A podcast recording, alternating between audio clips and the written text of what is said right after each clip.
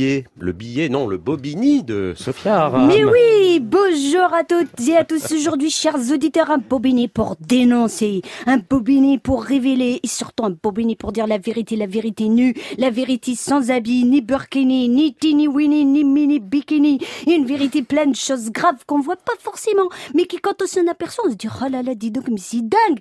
Attention, jingle. Bobini, Bobini Aujourd'hui, face à vous, une Fatiha lanceuse d'alerte, telle une Eric Fatiha Brokovic, mais en plus berbère et en plus en colère, contre toutes les dégueulasseries de pesticides qu'on sait pas si ça nous tue jusqu'au moment où on comprend, mais là c'est trop tard parce qu'on est mort. Pas plus tard que cette semaine, une étude de 60 millions de consommateurs sur des pesticides contenus dans les légumes surgelés révèle la présence de carbenzazime dans les petits pois et les abricots, des boscalides dans les framboises et les haricots verts et des lignerons dans les carottes. Alors vous me direz, mais qu'est-ce que sont que ces carbenzazime, le boscalides et les lignerons Eh ben, ce sont respectivement deux fongicides et un herbicide toxique totalement interdit de l'Union européenne. Imaginez-vous, Lia, Nicolas, vous venez dîner à la maison à la bonne franquette. Là, je vous sers un petit tagine euh, au haricot vert et au bouscalide. Et puis en dessert, je vous fais une petite mousseline d'abricot en solide de carbazazime dont vous me donnerez des nouvelles. Mais dans dix ans. Pas après. Rapport au fait qu'après ce sera trop tard.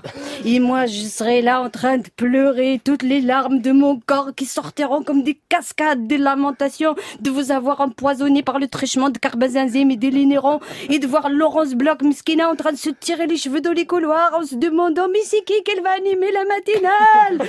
Mais il y a pire il y a le chlordécone. Ah oui. Alors le chlordécone, comme son nom l'indique, c'est une saloperie de pesticide qui a été utilisée pendant plus de 40 ans dans des bananeries aux Antilles et qui va continuer de polluer les terres pendant plusieurs centaines d'années et dont certains spécialistes nous annoncent benoîtement que 90% de la population en Martinique et en Guadeloupe sont contaminés par le chlordécone. Et il reste quoi quand on est confronté à un produit toxique et qu'en fait il est trop tard? Eh ben il reste l'espoir.